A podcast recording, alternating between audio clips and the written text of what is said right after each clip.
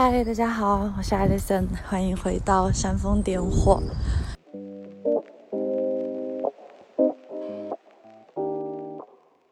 现在进入新的一年，也祝大家新春快乐。那我也补录一下，因为这一期是在整个疫情爆发之前录制的，所以希望这一期发布的时候大家都平平安安、健健康康。也非常感谢在一线帮助所有病人的医生们。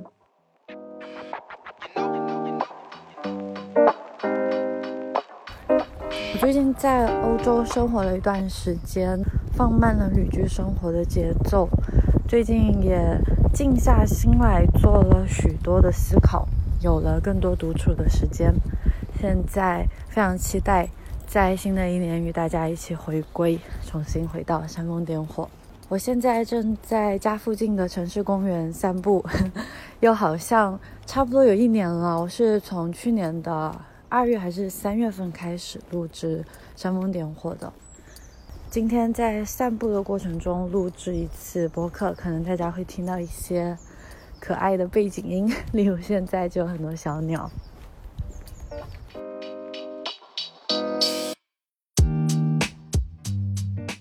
在过去的两年来，是我个人觉得自己成长比较快速的一段时光。那其实也是因为我大量的接触到了一些跟自我管理，还有打引号的 self help 或者是成功学类型的书籍吧。成功学虽然我们在上一期已经聊过它的一些缺陷，嗯，但是它确实在某种程度上推进了我的成长。那在另外一方面呢，我又觉得能够感觉到，OK，世界确实是非常复杂的。我很承认世界的复杂性，我也承认个人的复杂性。但是你叫我真正的更深入的去聊这个复杂，它究竟是怎么一回事呢？可能我只是有一个非常模糊的概念。但是在最近的一系列的学习当中，因为我今年给自己下定了一些决心，呃，不会像从前那样子非常散乱的去读书。因为在过去的几年，我看了非常多的书，但是都是信手拈来的那种，看到标题或者是副标题，我感兴趣或者是我喜欢的作者，那我就会去阅读。那可能在阅读的过程当中，也更多是以启发式的在阅读。而不是更多进行主题式的阅读。那这个以后再特地去聊如何更好、更有效率的，或者说更有成效的去读书的方法，也会跟大家详细的分享一下。今天我想跟大家聊的是一个对我个人来说影响非常重大的一件新的发现。当然，这个发现事实上在十八世纪就已经被哲学家发现了，甚至在十八世纪以前，嗯。但是我觉得个人的成长就是这样子的，可能我们从小听过它，但是你没有自己去体验，没有自己去经验的话，或者说没有得到一定的启发，那可能还是会有一点点颠覆的感觉。所以我个人的感觉就是在终于离开了校园的教育之后，我发现我需要不停的去摆脱掉大多数我曾经在校园当中学过的知识。所以今天呢，OK，卖了个关子，今天要聊的一个重点就是。因果关系，因果关系是不是真的存在？还有它究竟有什么样的问题？因果关系这种东西，我们应该从小学，不管是上数学课，还是上语文课、上政治课、上任何课，我们在回答。试卷的时候，我们在写卷子或者在做考试的时候，我们都需要去推理一些东西，对不对？我们要有一个原因，然后才导致了什么样的结果。这个对我们来说都是毋庸置疑的一个像是真理一样的存在，它有助于我们的认知。那但是呢，因果关系事实上是一个非常典型的认知偏差。这是什么意思呢？就是我们有一定的因，不一定就真的能够推出来果。当然，这一个是由哲学家非常著名的哲学家叫休谟，他在十八世纪的时候提出来的。那休谟是一个标准的经验主义者。那其实 我最近因为在系统学习心理学的时候，会发现，其实在学这些社会学科，会遇到非常多跟哲学相通的内容，所以在。在恶补心理学的知识体系的时候，也可以恶补到一些哲学的体系，是非常有趣的一些知识连接。那经验主义其实说白了，就是让我们摒弃直觉或者是迷信，而要相信科学。那但是休谟他实际上在这里呢，又对科学提出了一定的质疑。那对于科学，尤其是我们在国内长大，在马克思主义 哲学环境下长大，大家都是比较怎么说呢？不能叫反宗教，但是至少是我们大家都可以承认的是，中国是一个没有信仰的国家。那所以我们还是比较信奉科学吧，至少在我们的义务教育里面，在我们所有在国内受过教育的同学，大家都是非常信奉科学的。那但是科学，它实际上也像是一种信仰一样的存在，但是它最有意思的地方就是，它不仅仅只是一个信仰，而是我们知道信仰它可能会变成一个固定的成见，在某种程度上来说，但是科学呢？它恰恰因为有一个非常重大的特性，就叫可证伪。可证伪的意思就是我的这个证据或者我一个理论提提出来了之后，可以被别人证明是错误的，它是否定的，可以被否定掉的。那也就是说，科学是有一个很坚韧的特性的，那就是它的可证伪性，就它可以不停的迭代更新。我们现在来看一下因果关系啊。因果关系它其实从表面上看是比较简单的，就是因为先有了什么，所以我们推导出 B 这样子的结果。打个比方，因为我好好学习，所以我最后考上了大学，这样子推出来的一个逻辑就叫因果关系。那么在哲学家的理论当中呢，它可能就会稍稍复杂一些，但是它的复杂呢，又是我们日常当中非常常见的一种复杂。嗯，在《黑天鹅》就是塔勒布他非常著名的《黑天鹅》这本书里面，他就指出了哲学家罗素在提到火鸡效应的这个问题。我们打个比方，想象一下，你现在是一只火鸡，那你和其他的动物可能一起住在一个农场里，可能你还是火鸡当中最聪明的一只。有趣的是，每天太阳。正午的时候，就太阳升到头顶的时候，你就发现啊，哎，总会有人送来食物，这是不是很很幸福一件事情，像天启一样的东西？那你可能是火鸡当中的科学家的科学鸡，那你就会告诉其他的鸡，啊，只要太阳升到这个点的时候，我们就会有吃的。但是呢，我们知道火鸡的灾难日是什么时候啊？感恩节对不对？尤其如果你是住在美国的农场了，那么可能你已经观察了有一千天了，然后你也根据这个理论呢，可能还出了一本书，还 变成了一个著名的科学家。那但是在第一千零一天的时候，发现了一件灾难性的事件是什么呢？感恩节的到来。当感恩节到来的时候，你会发现，曾经那一只给我们送来食物的手，现在变成了屠夫的手。那所以这第一千零一天的那个现象，被塔勒布称为黑天鹅，是不可预知的。那我们再举个例子，根据休谟的怀疑论，它是充满了怀疑，就是对我们是不是真的存在一个真理，是不是真的一切都可以解释这件事情上，对我们现在人类来说，有一些共同的真理，对不对？像地球是围绕着太阳在转的，还有太阳是太阳系的中心。包括牛顿非常伟大的三定律，就重力这一件事情，也是大家都认为是非常真理的一件事情，直到爱因斯坦，对不对？所以可能科学在一定的程度上是有边界的，也就是说，我们可能是在一个固有的范围内，就像牛顿的重力、万有引力，在地球上它就可以成立，但是在外太空它就不一定成立了。我们打个比方，大家都知道每天太阳会从东边升起，西边落下。我们在俗语当中也会听过，直到太阳从西边升起的时候再怎么样怎么样，把它形容成一个非常怪异、非常诡异的事件。那我们作为人类，可能我们已经观察了两百万年了，在我们最开始还没有认知能力的时候啊。但是，我可不可以说明天太阳一定、一定、一定就会从？东边升起呢，它从西边升起的概率有没有呢？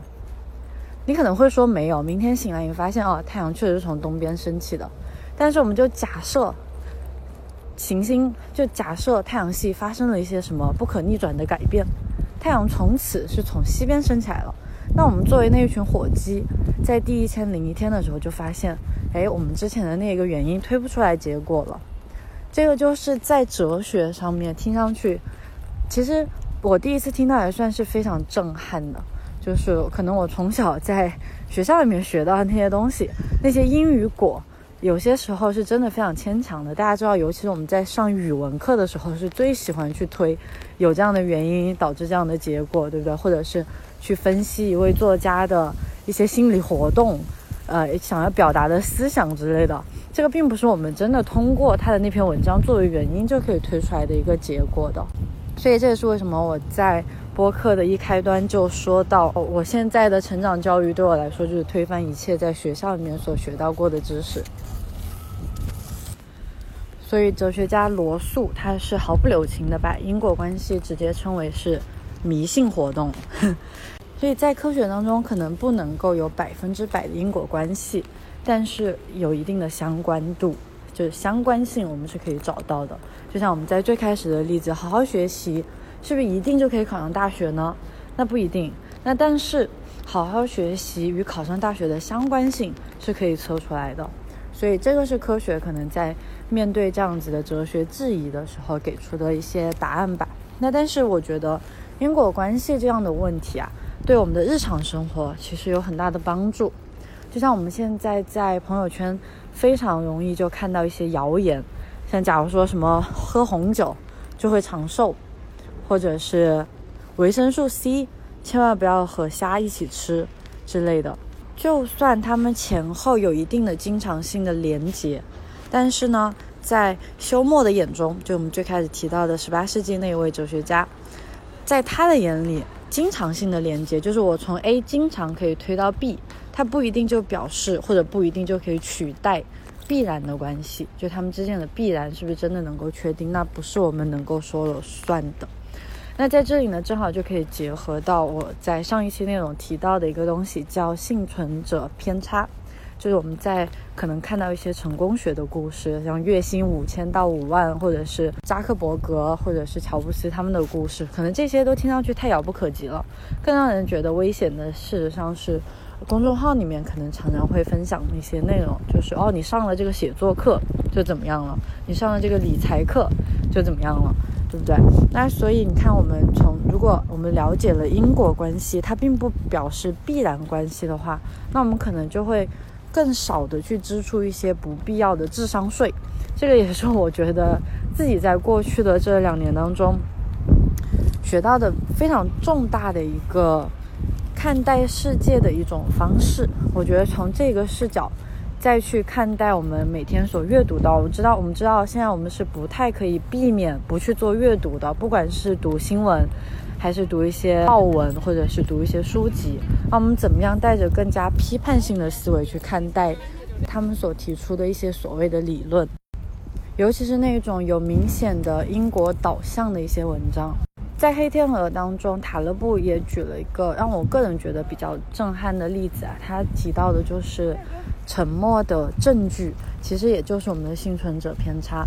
就是当我们在总结成功人士他们所共有的习惯的时候，假如我们说每天早上四点起床就可以怎么怎么样，对不对？这可能是他们很多，可能很多的成功人，他们都是四点起床，非常的努力。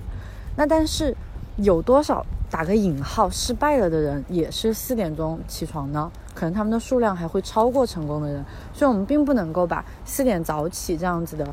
因果这样子的一个原因，就去归纳总结到这样子可以带来成功，这一种总结的关系是非常的危险的。为什么呢？它会让我们太简化，这就是我这一次想要讨论的一个比较重要的点啊。为什么我们一定要去了解一下这个因果关系的前因后果？又来了。但是呢，就我们了解了这个之后，你会发现自己会带着怀疑的精神去看待一切。那当我带着怀疑精神，就变成了什么呀？批判性思维，对不对？那可是当我怀疑一切的时候呢？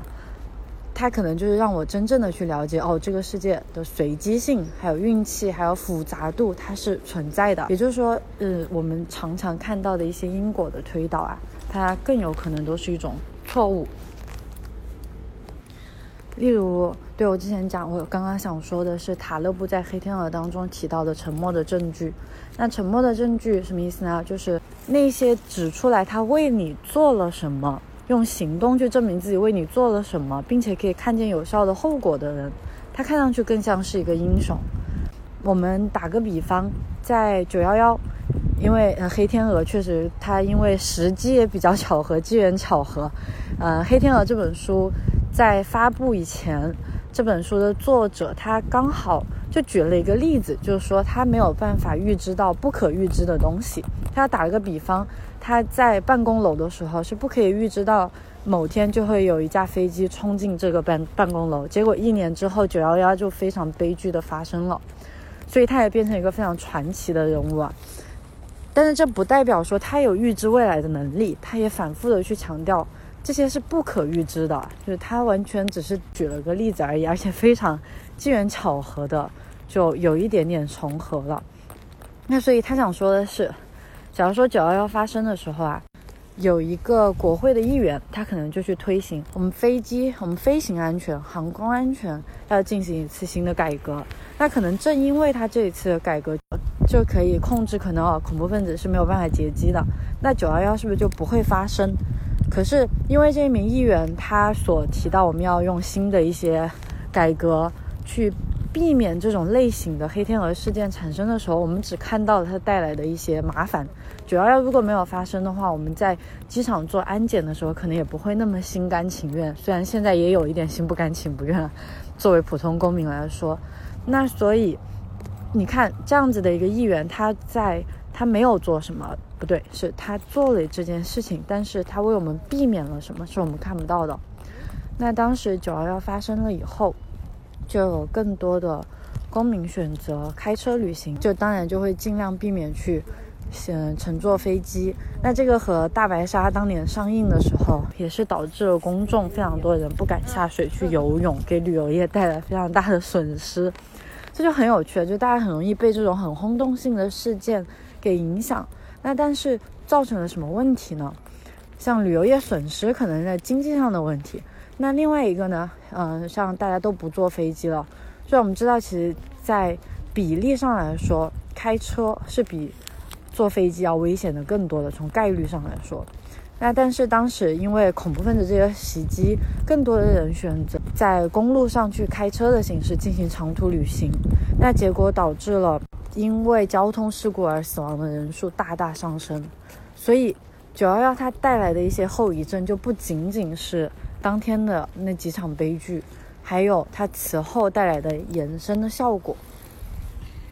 所以，我们简单的去进行任何事件的因果的联系，会就就会为我们造成这种思维上的困扰。第一个就是我们会非常简化世界的规律。那我们可能看到谣言的时候，就更加会去相信，对吧？可能也不能一定说是谣言，可能某些科学家证明啊，牛奶对身体真的很好，但他又忽略掉了这世界上有百分之九十，尤其在亚洲，百分之九十的人口是不能够消化 lactose，就是乳糖不耐受的。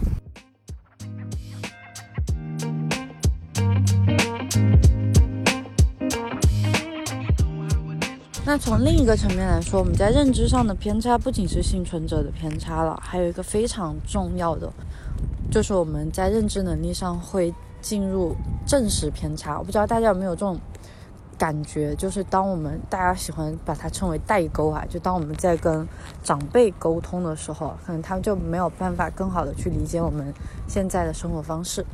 那我有时候就会经常在想，会不会等我到了五六十岁的时候，当我再跟下一代，或当我再跟年轻人沟通的时候，我是不是完全不可以理解他们？那所以这个就是很容易，我们不仅仅是到了年老，我们在年轻的时候啊。就当我们开始有自己的认知能力的时候，就很容易形成的一种认知上的，也不叫问题，因为它其实是一个很好的帮助我们去，嗯，为周围的世界更建立秩序的一个方法。那这个被称为证实偏差，也就是 confirmation bias，这个在心理学上面是被屡次屡次的证明过。那它是什么意思啊？就是当我们有了一定的自己固有的信念的时候。我们在接下来在接触任何信息或者在观察自然、观察生活的时候，就更容易找到那些可以证实我们自己的信念的信息，而我们会忽略那些可能会反驳我们的信念的信息。我打个比方，我从前年两年以前开始数字游民的生活，那我当时是非常信誓旦旦的，很肯定这样的生活方式是一定比上班就要好的。嗯，因为我大基本上从上学的时期就非常的反对或者非常叛逆的认为上班就是做奴隶，所以在接下来的生活当中啊，我接下来我从大学的时候接触到。嗯，Tim Ferriss 的 For Our Work Week 就是考虑到了一个时间自由，还有经济自由，当然还有就是地域上的自由这样一种生活方式的可行性之后呢，可能当时我没有立刻的行动，但是接下来的几年当中，我都在潜移默化的被这种认知给影响。不管我做任何的行为，我做任何的选择，其实都是基于去证实我认为这件事情首先是可行，还有就是它是更优的选择。当然，我现在并不是这样认为的。但是，嗯，就通过观察我自己，我也可以发现，真的我们在日常生活中有太多太多的正实偏差了。那同样的，算命也是一个道理啊。我去年在印度学瑜伽的时候，就班上还是蛮多同学会去算命。呃，我们中文里面是算命，他们其实就去占卜嘛，对，就是嗯，占星学，啊，占呃不对，占星术。对，就很多人去问自己的运程啊，还有他们人生的意义、他们的目标、他们的方向是怎么样的。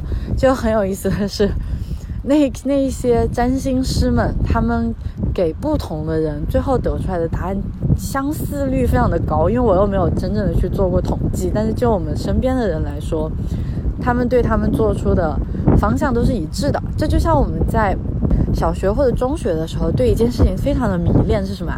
就是星座，对不对？那星座它看上去总是有那么一点道理的，因为星座是不可证伪的，他说的话太模糊了，非常的 vague。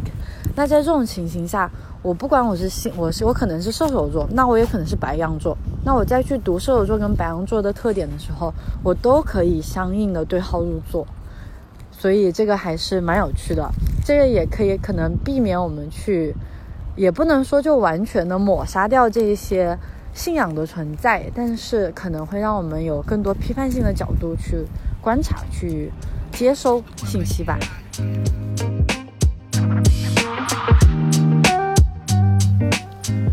那么我们是如何形成偏见的呢？啊，就打个比方，假如说我现在告诉你，希特勒他非常喜爱小朋友，而且还对小孩子非常的有爱，他也非常重视教育。或者我告诉你，马丁路德金，我们心目当中非常重要的民权运动英雄啊，大英雄，他他很喜欢招妓，这个应该可能不是一个大秘密了，就是可能这样子的两种反差，会不会感觉到第一瞬间会有一点不适，就会觉得有点不舒服？还有包括像瑜伽大师那位创立了高温瑜伽的那位印度瑜伽士。那他也被报道出来，呃，性侵犯了很多他的学生。那在我心目当中，可能一下子我是没有办法把一位练瑜伽的人和性侵系在一起。这个在我们的大脑里面，它在第一反应就是让人觉得不舒服的。这还是对于公众人物的，所以我们必须承认的是，他任何人或者任何一件事情的发生，它是没有绝对的因果。还有就是，任何一个人他都是复杂的。这世界上没有百分之百的圣人，也没有百分之百最聪明、最厉害的人。我们没有必要去神化一个人，我们也没有必要去彻底的贬低一个人。所以，就更不要说是这种大人物的故事了。我们回想一下，可能在日常生活中跟朋友之间的辩论，或者是与父母沟通，当我们产生代沟的时候，这一种情况就更加容易被巩固。嗯，那最近我也在思考，我们是怎么样生成自己的这些观点呢？那我们的观点在什么情况下会变成偏见呢？在形成观点这一方向上，其实还是比较好理解的。就如果现在回想一下，反思一下自己都有哪一些观点，就像对一些特别重要的或者一些没有正确答案的问题，我们可能都会产生自己的一些想法、一些看法。像假如说呃死刑究竟应该应不应该存在，或者像美国两党讨论的最多的堕胎是不是女人的权利，那生命的权利又是什么？对不对？所以这一些可能我们自己都会渐渐的形成一些自己的印象。我们其实从小到大，我们每一个接触到的事物，每听到的一句话，不管是从父母还是从电视、从电影、从朋友、从任何地方，我们所接触到，它都会形成我们大脑中的一个图像。这个在心理学上被称为图式 （schema），也就是说，我们对这个世界建立的一个网络。我们。透过这个网络去认识这个世界，那可以想象到的是，这个网络它是极其混乱复杂，然后又没有没有一个清晰的定义的。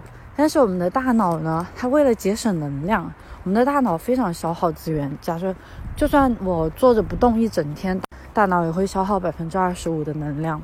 大脑它最想最喜欢做的事情就是简化。呃著名心理学家卡尼曼的著作当中有非常清晰的描述过，就我们的大脑有两种系统，对不对？一个叫系统一，一个叫系统二。那系统一可能就是我们的很快的，它是快速的大脑，就是它很快做出反应。这个更是更多是我们从远古时期就已经形成的一些条件反射。那还有一种系统叫系统二，它是慢思考，那可能就是我们需要付出一些努力去想的，像我们。怎么样去推理自己的逻辑？为什么我认为死刑不应该存在？为什么我认为我要做数字游民而不是去上班？那这些推理可能都就需要用到一些慢思考。但是我们的观点、我们的想法更多是从系统一而产生的。这个时候可能就会产生一些偏见。那偏见出现的时候，就会出现歧视，就那个种族歧视的那个歧视。我想在这里补充一下，这样我们现在大概可以了解到，OK，我们怎么形成自己的观点，我们怎么样可以去认知这个世界？其实，在很大程度上，一是我们自己进行的思考，那但是我们进行思考也是要有一些根基的，就是可能是哦，我从初中学到的知识，或者是我后来看的很多哲学的书，我与朋友之间的聊天，或者是我看新闻得到的，对不对？那所以。我们想要形成一个怎么样的观点，我们会不会变得越来越顽固与狭隘？其实也取决于我们的信息源。因此，我觉得在 我用了一个因果关系，那所以我会觉得说，在这种情况下，我们就应该更加有选择性的去接触那些能够进入我信息系统、能够进入我的图示 schema，就是形成我的观点的一些内容。像现在，我大多会抛弃一些可能太简化这个世界规律的一些类似的文章，或者是作者，他们可能根据一个理论就推出所有的结论都是这样子的。像，嗯，非常标准的，像国内的很多比较大型的公众账号，大多都是这样子的。那其实，呃，我们国内包括中文的内容是有很多质量很高的内容的，但他们。都比较偏小众，我觉得这是比较可惜的一点啊。呃，像非常大众的、非常成功的（打开引号的成功的），可能像咪蒙啊，像什么叫什么，大家老称呼他罗胖，呃，罗罗永浩是吗？我也不是很清楚，因为也没有去关注过。那嗯，这两个我都没有关注过，但是大概从朋友圈当中分享的文章当中。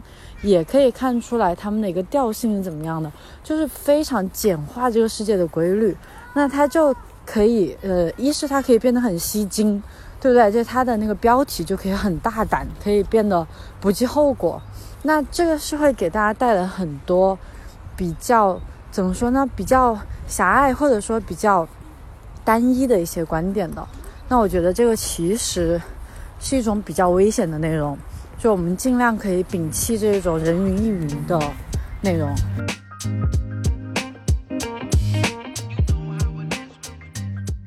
那心理学家其实就把思维方式分成一种是探索式的思维方式。探索式这个这个词汇不难理解，非常的简单，就是我们可能会进行更多的探索，然后再得出自己的一些结论，或者甚至不得出结论，而是不断的去用经验与尝试。来体会这个世界。那第二种呢，就叫验证性的思维方式。验证性的可能就是我先有一个理论，然后我在生活当中去找找不同，找各种各样的证据去证明我之前的这个信仰。这个是不是就我们之前提到的 confirmation bias，就是证实偏差了？对。那所以我个人来说，我所感觉到的就是针对我自己可能在思维方式变得狭隘了，在慢慢的变得有一些偏见的时候呢，我就会提醒自己用一种方法，就很简单两个字：反思。对不对？那反思反思就是要逆向去思考，反过来思考。我去年可能也在同时间读了一本非常重要的书啊，叫《查理》，哎，《穷查理宝典》，查理芒格，巴菲特的合作伙伴的一本书。那他就提到了一个非常重要的思考思维方式，就叫逆向思考。这个是从达尔文那里学来的。嗯，这样子的思考方式，我其实也有在自己的文章里面探讨过一次啊。就在我写一个主题叫“想不想追到喜欢的人”什么百发百中那种，我去年写过，在情感相关方面的文章写过这样子的内容，所以大家感兴趣可以去找来看一下。所以逆向思考很简单，就是当我有一个结论的时候，或者当我有一个想法的时候，我会去推断一下。那么反面呢？就像我可能花了大概两年的时间都在讨论时间自由。地域自由、数字游民生活方式，可能有时候甚至还会与上班族产生一种敌对的关系。那呃，打引号的敌对哈，当然并没有真的针对上班族。那但是呢，我现在可能就会去反思一下，OK，任何一种生活方式它都是有利有弊的，对不对？那所以上班族的优势优势在哪里呢？那他们所得到的和我们在作为数字游民所得到的与失去的，是真的有很大的差异吗？所以可能这些是我向自己提出的一些问题。那不代表说我就一定要去站一个队，我一定要站在数字游民这边，或者我一定又要站回到上班族那边去。我觉得成长嘛，可能真的就是通过这样不断的反思，不断的重新去建构自己的。思维方式、自己的人生观的时候，我们就在这样的过程当中真正的成长起来的。OK，我是 Alison，欢迎你和我一起认识并且拥抱这个复杂的世界。我们不简化这个世界的规律，也不迷信任何的科学，因为我们知道科学都是会被证伪的。但是我觉得更重要的是，我们用一颗平和的心态去观察这个世界的复杂。